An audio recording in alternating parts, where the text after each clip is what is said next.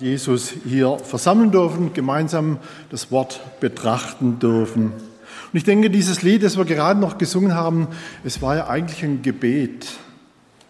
Mach mich still, Herr, ich will hören auf dein Wort. Rede du, ich höre zu, höre auf dein Wort. Und das wollen wir heute Morgen auch tun. Schenk den Geist, der uns weist, hin zu deinem Wort dass auch heute wieder eine Ausrichtung auf das Wort Gottes ja, stattfinden kann, dass der Geist Gottes durch sein Wort zu uns reden kann. Und dann hilf uns bei dem Tun, wie es auch der Julian schon im Gebet zum Ausdruck gebracht hat, dass eben das, was wir heute hören, darf ich mal so sagen, in unserem Alltag Anwendung findet. Das darf unser Anliegen sein.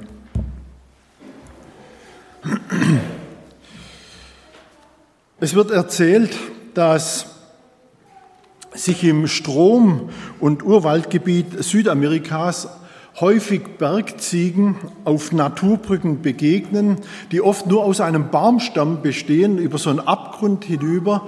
Und dann kommt da von beiden Seiten kommt da so eine Bergziege her. Und jetzt ist die Frage, wie weiter? Ja, unter ihnen der tiefe Abgrund. Sie können nicht aneinander vorbei. Würde eine jetzt versuchen, Gewalt, äh, gewaltsam an der anderen vorbeikommen oder sich sogar noch hinunterstoßen, würden vielleicht sogar beide abstürzen. Und trotzdem gibt es zwischen diesen Ziegen keinen Streit, keine Schwierigkeit, denn was machen sie? Eine dieser Ziegen legt sich nieder auf den Stamm, dass die andere über sie hinwegsteigen kann. Und so kommen beide auf der anderen Seite gut an. Und das führt uns direkt zu unserem Thema von heute, nämlich Demut. Wer sich klein macht, gewinnt Größe. Habe ich es mal bezeichnet. Demut. Kann es sein, dass Demut so ein Punkt ist, der uns in der heutigen Zeit vielleicht etwas verloren gegangen ist? Könnte es aber auch sein, dass Demut der Schlüssel ist für eine heile Gottesbeziehung und auch der Schlüssel ist für ein gutes Miteinander in unserer Gesellschaft, für ein gutes Miteinander in der Familie, für ein gutes Miteinander auch in der Gemeinde. Und da werden wir vielleicht heute etwas erstaunt sein, wenn wir uns mal mit diesem Thema Demut etwas mehr beschäftigen, was Demut nämlich in unserem Leben bewirken kann und auch bewirken möchte. Als der Kirchenvater Augustinus, Augustin nach der ersten christlichen Tugend gefragt wurde, antwortete er Demut. Als man ihn nach der zweiten christlichen Tugend fragte, antwortete er Demut. Ja, und was ist die dritte christliche Tugend? Demut. Da stellt sich für uns vielleicht gleich die Frage, und was sagt denn die Bibel zu Demut? Sie ist ja das Handbuch unseres Lebens. Und dazu schrieb der Micha mal einen interessanten, nachdenkenswerten Satz, Micha 6, Vers 8. Es ist dir gesagt, Mensch, was gut ist, was der Herr von dir fordert, nämlich Gottes Wort halten, Liebe üben, und jetzt kommt es, und demütig sein vor deinem Gott. Also Micha sagt damit, wir sollen Täter des Wortes sein, Gottes Liebe weitergeben und demütig sein vor Gott. Ich denke, ein demütiger Lebensstil beginnt zuerst mit Demut vor Gott. Aber was bedeutet es, demütig sein vor Gott? Es bedeutet, ich anerkenne die Allmacht und die Heiligkeit Gottes. Und es wird in meinem Leben zu einer aufrichtigen, echten Gottesfurcht führen. Es bedeutet weiter anzuerkennen, dass jeder Mensch ein Sünder ist der vor Gott nichts vorweisen kann. Und Demut hat dann zur Folge, dass wir unsere Sünden bekennen, dass wir Gott um Vergebung bitten und die Vergebung in Demut annehmen.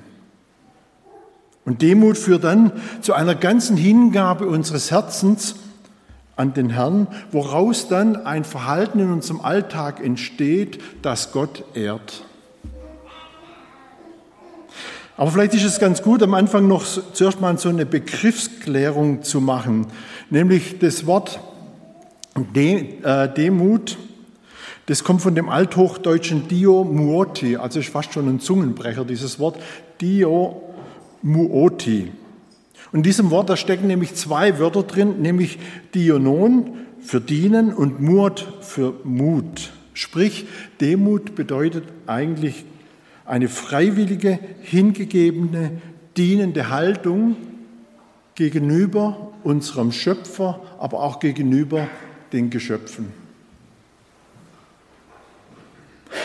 Und ganz wichtig dabei ist, Demut erfolgt eben nicht, weil es erzwungen ist, so eine erzwungene Unterwürfigkeit. Es hat auch nichts mit Ängstlichkeit zu tun.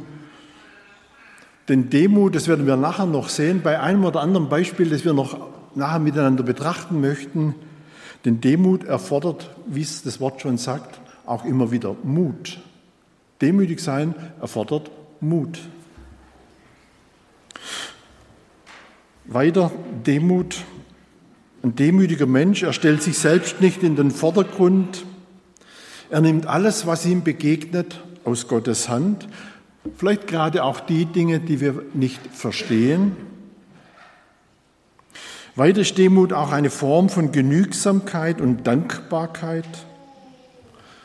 Und Demut bedeutet auch gerade noch für uns gläubige Menschen, dass wir alles, was wir haben, was wir sind, alle Segnungen, alle Gaben, die Gott uns gegeben hat, alles Gnade ist, von Gott geschenkt.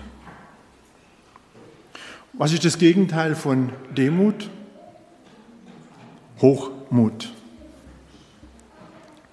Vielleicht ist es noch gut, sich auch noch ganz kurz abzugrenzen, was ist der Unterschied zwischen sich selber zu demütigen oder andere zu demütigen. Ich sagte ja vorher, demütigen ist eine freiwillige, hingebende und dienende Haltung. Der Gegensatz dazu ist aber eben, jemand anders zu demütigen, dort begegne ich jemand verächtlich, würdige ihn herab, und das oft noch im Beisein anderer. Das ist andere demütigen. Und das steht uns eben nicht an. Da lehrt uns die Schrift in Philipper 2 nämlich was? Einer achte den anderen höher als sich selbst. Demütigen heißt, ich achte den anderen gering. Aber interessant ist vielleicht noch, was der David in den Psalmen immer wieder schreibt, nämlich er schreibt, dass der Herr ihn sogar gedemütigt hat. Wie ist das dann zu verstehen? Beispiel finden wir im Psalm 119, Vers 75. Herr, ich weiß, dass deine Urteile gerecht sind. In deiner Treue hast du mich gedemütigt. Also Gott demütigt auch. Aber wenn Gott uns demütigt, dann demütigt er uns nicht weil er uns verächtlich begegnen will, herabwürdigen will. Er tut es, weil er in seiner Treue zu uns Fehlverhalten korrigieren möchte und uns zurechthelfen möchte.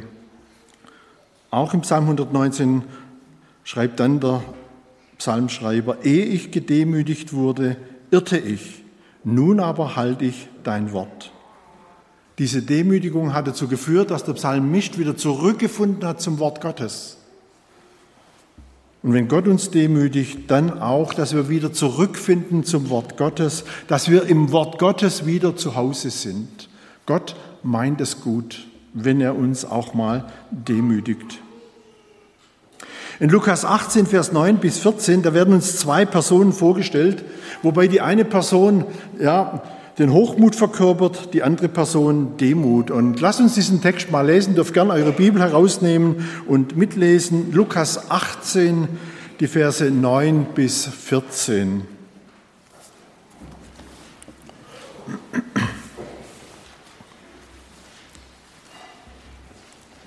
Lukas 8, Verse 9 bis 14. Lukas 18, Vers 9 bis 14.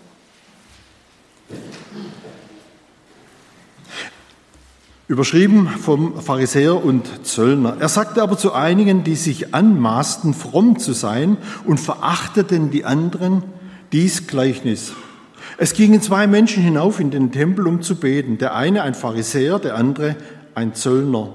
Der Pharisäer aber stand für sich und betete so. Ich danke dir, Gott, dass ich nicht bin wie die anderen Leute, Räuber, Betrüger, Ehebrecher oder auch wie dieser Zöllner. Ich faste zweimal die Woche und gebe den Zehnten von allem, was ich einnehme. Der Zöllner aber stand ferne, wollte auch die Augen nicht aufheben zum Himmel, sondern schlug an seine Brust und sprach, Gott sei mir Sünder gnädig. Ich sage euch, dieser ging gerechtfertigt hinab in sein Haus, nicht jener.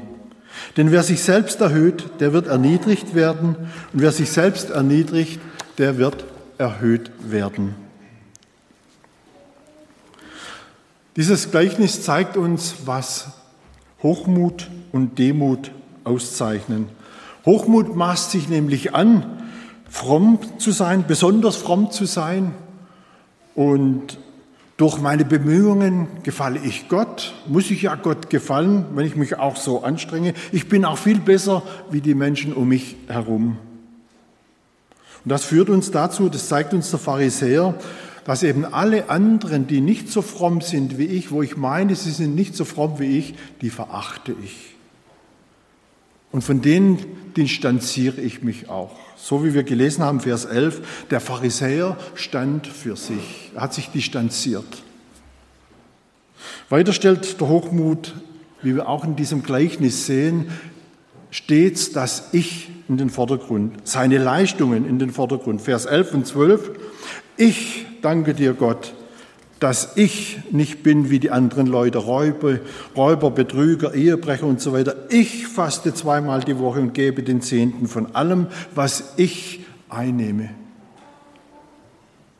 Ich weiß nicht, wie es euch geht, aber wenn wir das lesen, da denken wir vielleicht noch schnell, was war denn das für ein eingebildeter Pharisäer, oder? Und zum Glück bin ich nicht so hochmütig wie dieser Pharisäer. Und schon schnappt die Falle des Hochmuts auch bei uns zu, weil wir eigentlich gar nicht anders denken wie dieser Pharisäer. Ich danke dir, dass ich nicht so bin wie dieser. Nachdem ich mich in den letzten Wochen mit diesem Thema Demut etwas intensiver beschäftigt habe, da wurde mir auf einmal in meinem Alltag bewusst, wie auch bei mir oder wie auch ich schnell mal über andere geringschätzig denke. Wie sich auch bei mir hier und dort oft ja, so unbemerkt Hochmut breit machen möchte. Ja, da liest man zum Beispiel oder kriegt eine Nachricht mit, dass sich wieder so ein paar Klimakleber auf der Straße Fisch geklebt haben, den ganzen Verkehr zum Erliegen gebracht haben. Was war meine Reaktion? Wie kann man nur so doof sein? Und schon war die Falle des Hochmuts auch wieder zugeschnappt. Oder da haben wir uns zu Hause am Tisch über eine Person unterhalten, die meint, immer Recht haben zu müssen. Im Nu war mein Urteil gefällt. Wie kann man nur so rechthaberisch sein? Und ich schaute ja, geringschätzig auf diese Person herab. Und schon wieder war die Falle des Hochmuts zugeschnappt. Oder da hatte ich an einer Besprechung teilgenommen und ich habe mich da mal bei diesen Diskussionen ganz bewusst zurückgenommen und im Anschluss kam ich mir dann richtig gut vor. Weil ich war ja so rücksichtsvoll und schon durch den Stolz war ich wieder eine Beute des Hochmuts geworden in meiner vermeintlichen Demut. Und seht ihr, als ich mir dessen Ganzen so bewusst wurde, da merkte ich, wie wichtig auch dieses Thema für uns, für mich ist. Und da hinein erzählt uns Jesus nun von dem Zöllner, der so ganz anders von sich gedacht hat. Und dieses Gleichnis zeigt uns, was Demut wirklich ist. Vielleicht drei Punkte, die wir auch aus diesem Gleichnis herauslesen können. Erstens, der Demütige stellt sich nicht in den Vordergrund, siehe Vers 13. Der Zöllner stand ferne ab. Er hat sich zurückgenommen. Weiter anerkennt der Demütige seine eigene Unvollkommenheit und Erlösungsbedürftigkeit. Vers 13. Er wollte auch die Augen nicht aufheben zum Himmel. Und der Demütige setzt seine Hoffnung ganz auf die Gnade Gottes, indem er betet, Gott sei mir Sünder gnädig. Er hatte nichts vorzuweisen. Und Vers 14 führt uns dann zum heutigen Thema. Denn wer sich selbst erhöht, der wird erniedrigt werden. Wer sich selbst erniedrigt, der wird erhöht werden. Eben, man könnte auch sagen, Demut bedeutet, wer sich klein macht, gewinnt Größe. Aber lasst uns jetzt mal anhand von unserem Bibelbuch neben dem Zöllner noch weitere Personen betrachten in der Bibel, im Alten Testament, im Neuen Testament, die Demut ganz praktisch gelernt haben, von denen wir lernen können, was Demut bedeutet. Da finden wir einige Beispiele eben im Alten und auch im Neuen Testament. Beginnen wir mal mit dem Abraham. Ich möchte einen kleinen Abschnitt lesen, wo wir etwas von der Demut Abrahams lernen können, und zwar aus 1. Mose 13. So zog Abraham herauf aus Ägypten mit seiner Frau, mit allem, was er hatte, und Lot auch mit ihm ins Südland. Abraham aber war sehr reich an Vieh, Silber und Gold, und er zog immer weiter vom Südland bis nach Bethel an die Stätte, wo zuerst sein Zelt war, zwischen Bethel und Ai, eben an den Ort, wo er früher den Altar errichtet hatte. Dort rief er den Namen des Herrn an. Lot aber, der mit Abraham zog, hatte auch Schafe und Rinder und Zelte. Und das Land konnte es nicht ertragen, dass sie beieinander wohnten, denn ihre Habe war groß und sie konnten nicht beieinander wohnen. Und es war immer Zank zwischen den Hirten von Abrahams Vieh und den Hirten von Lots Vieh. Es wohnten auch zu der Zeit die Kanaaniter und Peresiter im Lande. Da sprach Abraham zu Lot, lass doch nicht Zank sein zwischen dir und mir und zwischen deinen und meinen Hirten, denn wir sind Brüder. Steht dir nicht alles Land offen? Trenne dich doch von mir. Und jetzt kommt eben ja, dieser bekannte Satz, willst du zur Linken, so will ich zur Rechten, oder willst du zur Rechten, so will ich zur Linken. Und da zeigt Abraham auch wieder, was Demut heißt. Demut bedeutet, den Frieden zu suchen auch wo nötig, dann dem anderen Vortritt zu lassen. Und wenn wir in unserem Lied gesungen haben, Täter des Wortes zu sein, wie können wir dann so etwas auf unseren Alltag übertragen? Könnte vielleicht mal im Hauskreis erforderlich sein, Demut zu üben. So eine Situation hatten wir auch schon. Ja, mir wäre es lieber gewesen, wir machen unseren Hauskreis am Donnerstag, wie die anderen Hauskreise auch. Und der Freitag war mir gar nicht so recht, am Freitag Hauskreis zu machen. Aber wir haben festgestellt, die meisten, für die meisten im Hauskreis eignet sich der Freitag besser. Und da hat es jetzt einfach ja, bedeutet, bist du bereit, hier zurückzustehen, damit die anderen besser und ja, öfter am Hauskreis teilnehmen zu können. Auf etwas zu verzichten, Und dann, und dann, wenn wir auch da bereit sind, auch gerade in der Gemeinde, bei solchen Fragen, die da auch immer wieder auftauchen, dann kann der Friede regieren. Nächstes Beispiel Mose. In 4. Mose 12, Vers 3, da lesen wir einen ganz interessanten Satz. Aber Mose war ein sehr demütiger Mensch, mehr als alle Menschen auf der Erde. Wow. Der demütigste Mann auf der ganzen Erde. Was zeichnet denn die Demut Moses aus? Ich denke, wir kennen Mose vielleicht doch eher als den Mann, der vorne rausgegangen ist, der wusste, was er wollte, der ein ganzes Volk zu leiten und zu führen hatte. Aber wie oft musste Mose sich die Anschuldigungen des Volkes anhören, ja, wenn sie immer wieder und immer wieder unzufrieden waren, unzufrieden mit seiner Führung, unzufrieden mit dem Essen, Sie warfen ihm sogar vor, das Volk Israel ins Verderben zu führen. Da lesen wir zum Beispiel in 2. Mose 15, 24, da murrte das Volk wieder Mose und sprach, was sollen wir trinken? Oder 2. Mose 16, 2, und es murrte die ganze Gemeinde, das ganze Volk, murrte wieder Mose und Aaron in der Wüste.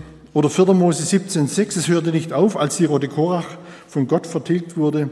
Am anderen Morgen aber murrte die ganze Gemeinde der Israeliten gegen Mose und Aaron. Und sie sprachen, ihr habt das Herrn Volk getötet.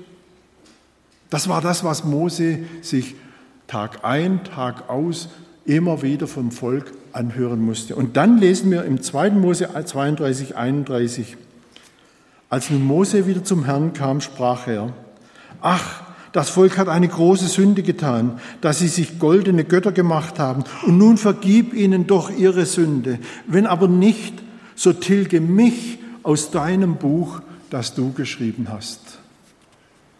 Da können wir die Demut Moses kennenlernen. Wie er sich trotz dieser ständigen Anschuldigungen Anschuldigungen und des ständigen Murrens trotzdem vor Gott für sein Volk eingesetzt hat, für es Fürbitte getan hat und sogar bereit war, für sein Volk zu sterben. Das ist Demut und auch da möchte uns Mose ein Vorbild sein. Vielleicht gibt es auch bei uns mal hier und dort so eine Situation, wo wir unberechtigterweise auch angeklagt werden, wo unberechtigterweise gegen uns gemurrt wird und dann eben von Mose zu lernen, unseren Nächsten trotzdem zu lieben, ihm sogar Gutes zu tun und dann für ihn in der Fürbitte vor Gott einstehen. Die Mutter des Evangelisten Wilhelm Busch, die hat es mal auch auf eine gute Weise praktiziert. Wilhelm Busch hat einmal diese Begebenheit erzählt. Und zwar hat er erzählt, dass in seinem Elternhaus wo er noch zu Hause war, ja, ständig Gäste ein- und ausgingen. Also es war ein total offenes Haus, wo ständig auch Übernachtungsgäste da waren. Eines Morgens sagt er zu seiner Mutter, ab jetzt heißt unser Haus Gasthof zum wilden Lamm. Da fragt die Mutter, ja, wie, wieso Gasthof zum wilden Lamm? Wilhelm Busch hat darauf geantwortet, bei diesem vielen Betrieb bei uns zu Hause, da kann sogar ein Lamm wild werden, hat er gemeint. Als ich gestern Abend spät heimkam, sagte er weiter, da lag ein Mann in meinem Bett, den ich nicht mal kannte, und ich musste mir einen Platz auf dem Sofa suchen. Die Mutter praktizierte Demut, indem sie trotz dieses Murrens ihres Sohnes einfach nur gelächelt hat und dann 1. Petrus 4, Vers 9 zitiert hat. Was steht dort? Seid gastfrei, ohne zu murren. Unser nächstes Beispiel, David. Auch da möchte ich eine kurze Begebenheit von ihm lesen, als er vor seinem Sohn Absalom floh. 2. Samuel 16. Als aber der König David nach Bahurim kam, siehe, da kam ein Mann von dort heraus, vom Geschlecht des Hauses Saul, der hieß Shimi, der Sohn Geras, der kam heraus und fluchte und warf mit eine nach David und allen Großen des Königs, obwohl das ganze Kriegsvolk und alle seine Helden zu seiner Rechten und Linken waren.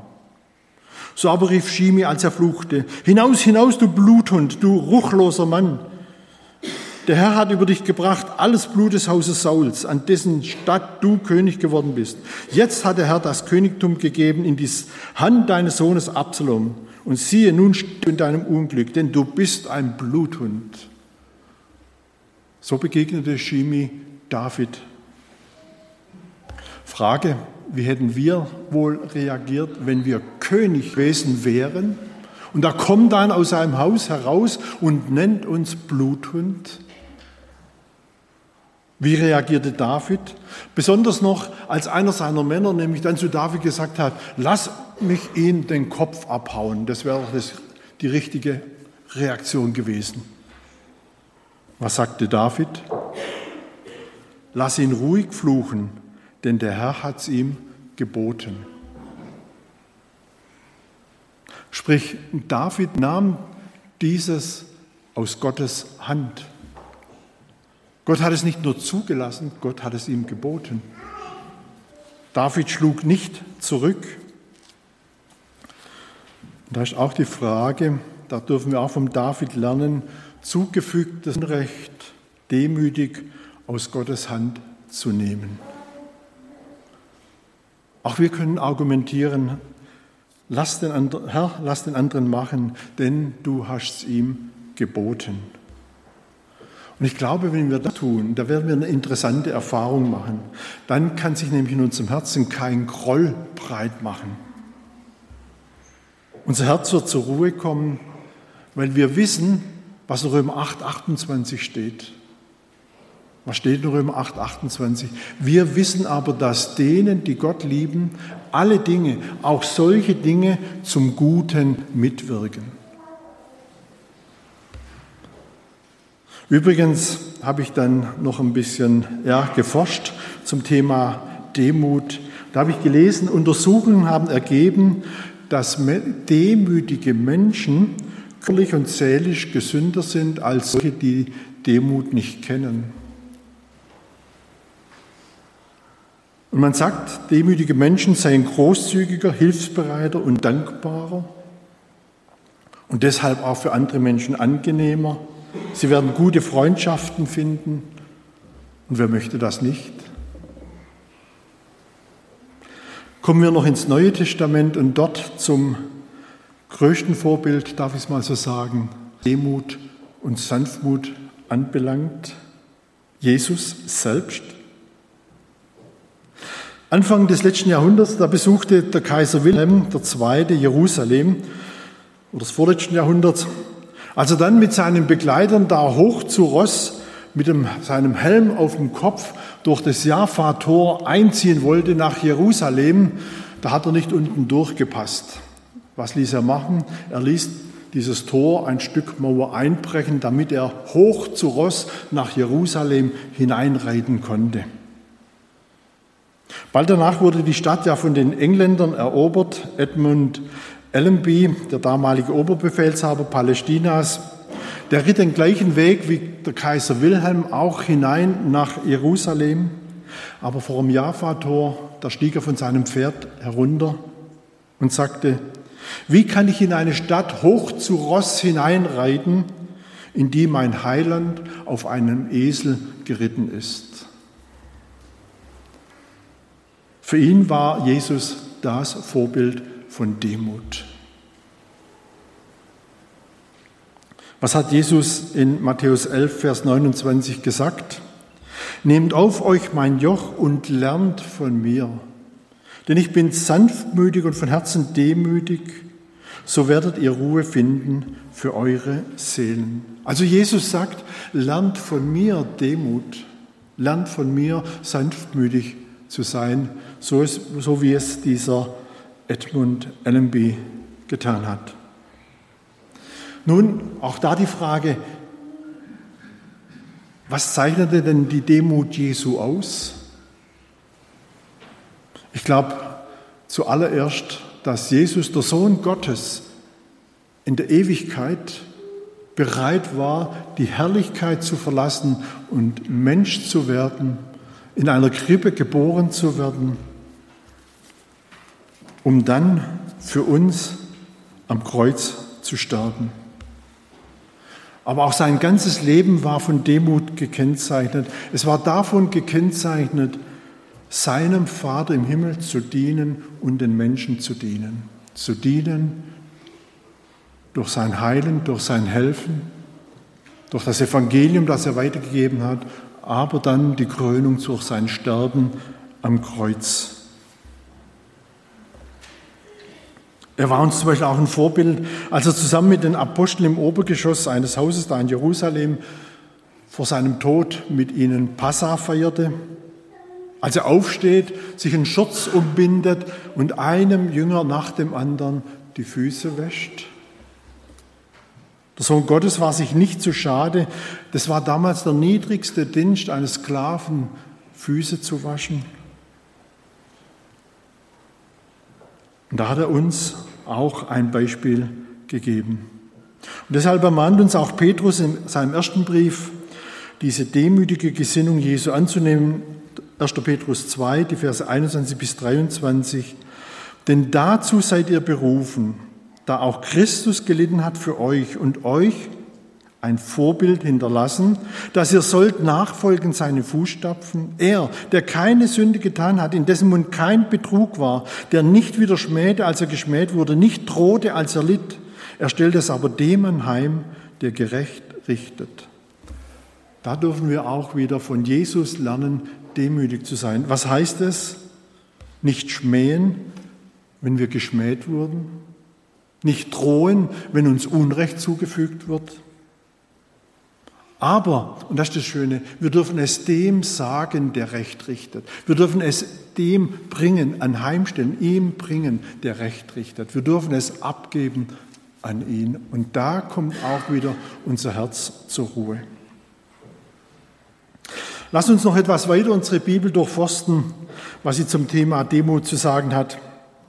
Paulus schreibt zum Beispiel in Epheser 4, Vers 1 und 2, so ermahne ich euch nun in dem Herrn, dass ihr der Berufung würdig lebt, mit der ihr berufen seid, und wie? In aller Demut und Sanftmut, in Geduld, ertragt einer den anderen in Liebe. Und eben dieses Leben in Demut und Sanftmut, das soll ein Zeichen unserer Gotteskindschaft sein in unserem Umfeld, wo wir unterwegs sind. Es soll uns als Kinder Gottes auszeichnen. Leonhard Bernstein, der berühmte Orchesterdirigent, der nahm einmal an einer Fernsehdiskussion teil. Da wurde er gefragt, Herr Bernstein, welches ist denn in Ihrem Orchester das Instrument, das am schwierigsten zu spielen ist? Darauf antwortete er, die zweite Geige.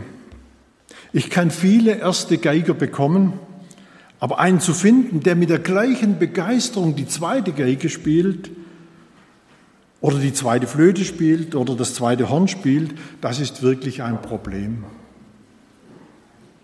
Denn alle wollen lieber die erste Geige oder das erste Horn spielen. Dann fuhr er fort, wenn aber niemand die zweite Geige spielt, gibt es keine Harmonie im Orchester.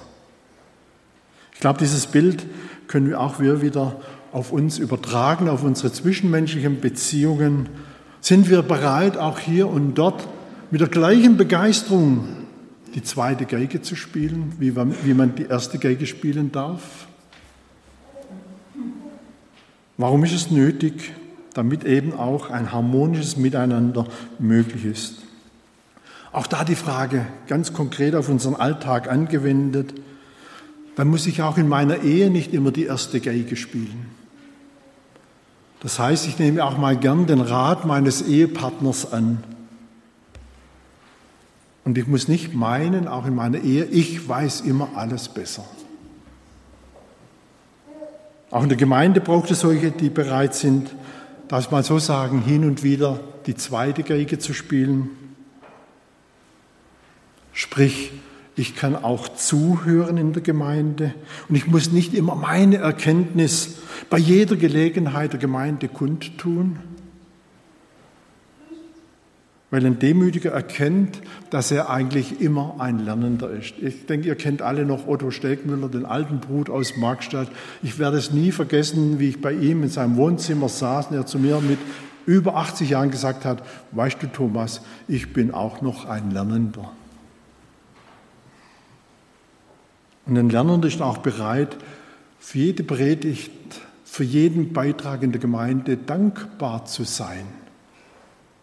Warum? Weil es ihm immer wieder die Chance bietet, etwas zu erkennen, wo er geistlich noch wachsen kann.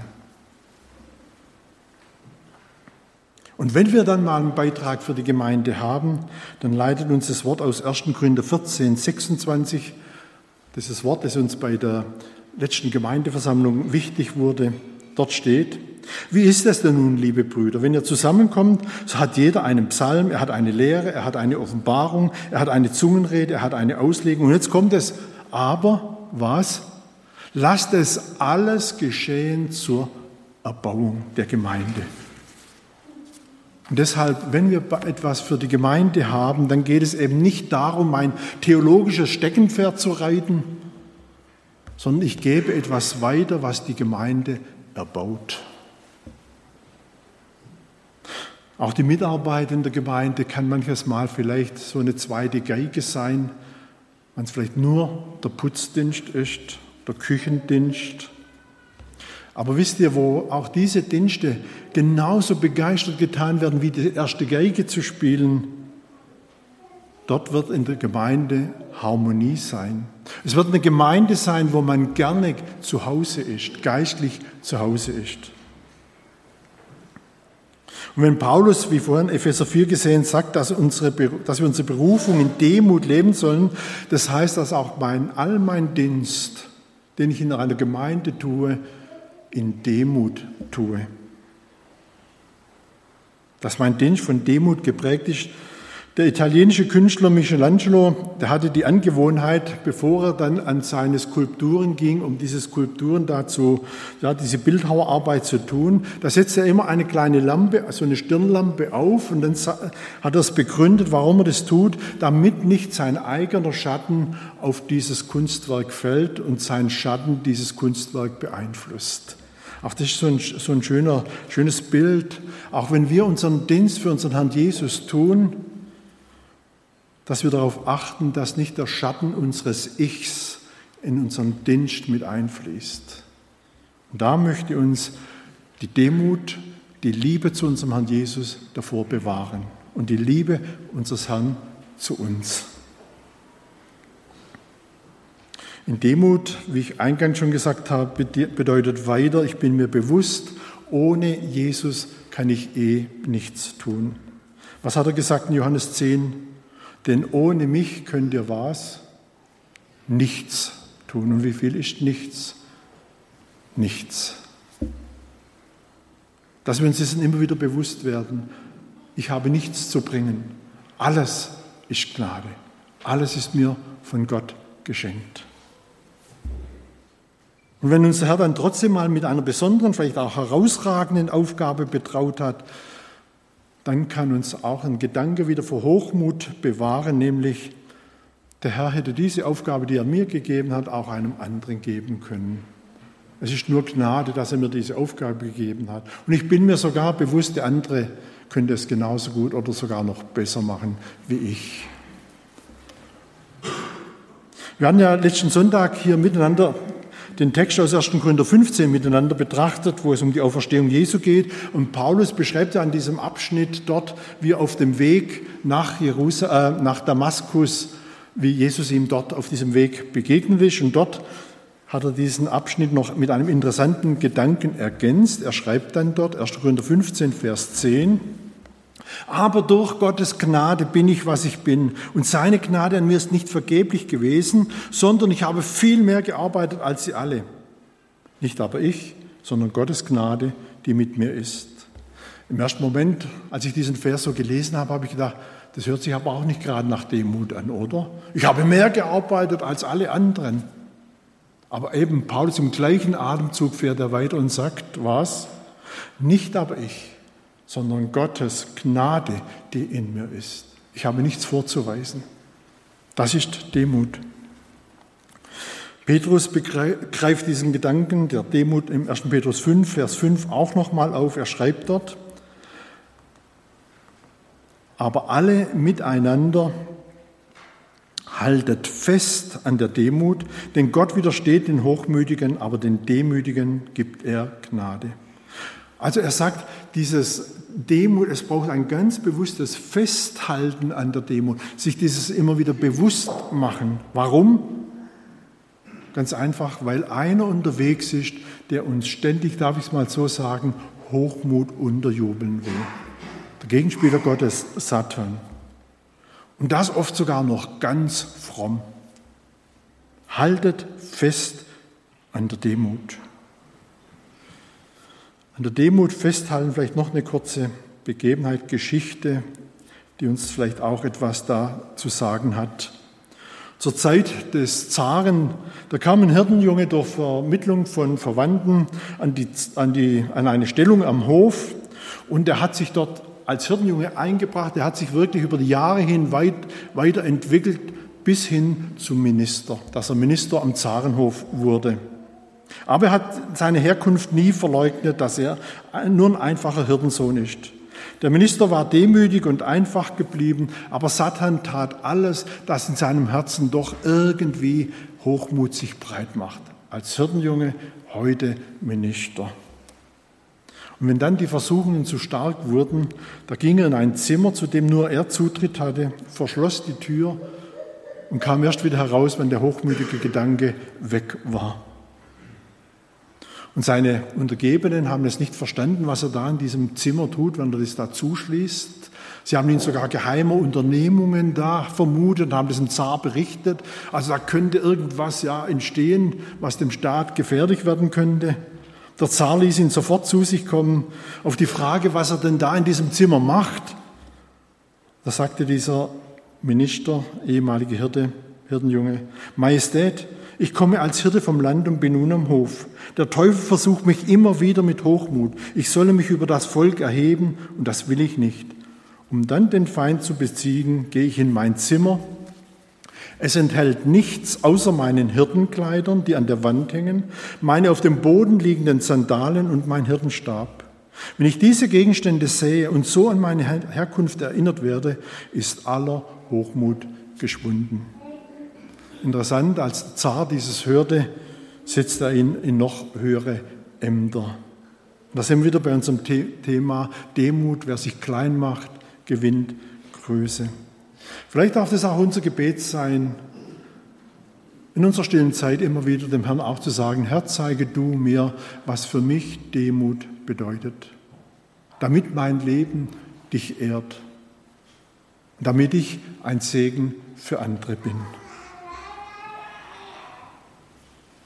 Und weil wir dann auch die Gesegneten sein werden, wie wir vorher gehört haben, ja, wir werden dadurch ausgeglichene Menschen sein und es tut sogar noch unserer Gesundheit gut. Deshalb sagt Jesus in Matthäus 11, Vers 29, Nehmt auf euch mein Joch und lernt von mir, denn ich bin sanftmütig und von Herzen demütig.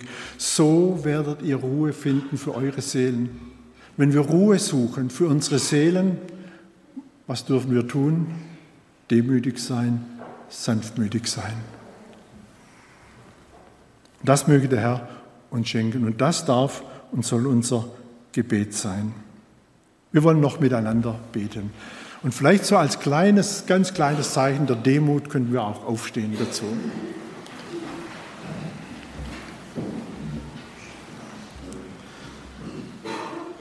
Ja, Vater im Himmel, wir sagen dir von ganzem Herzen Dank für dein wunderbares Wort, das in unser Leben so praktisch hineinredet. Danke, Vater im Himmel, dass wir es haben dürfen, dass du durch deinen Geist uns es auch immer wieder aufschließt, auch heute Morgen, indem du uns zeigst, was Demut heißt. Danke, Herr Jesus, dass du die Demut selber bist, dass du Demut gelebt hast, damit wir heil werden können damit wir Vergebung unserer Schuld und Sünde erfahren, dass wir Kinder des Höchsten werden dürfen. Wir bitten dich an. Und das ist unsere Bitte, Herr.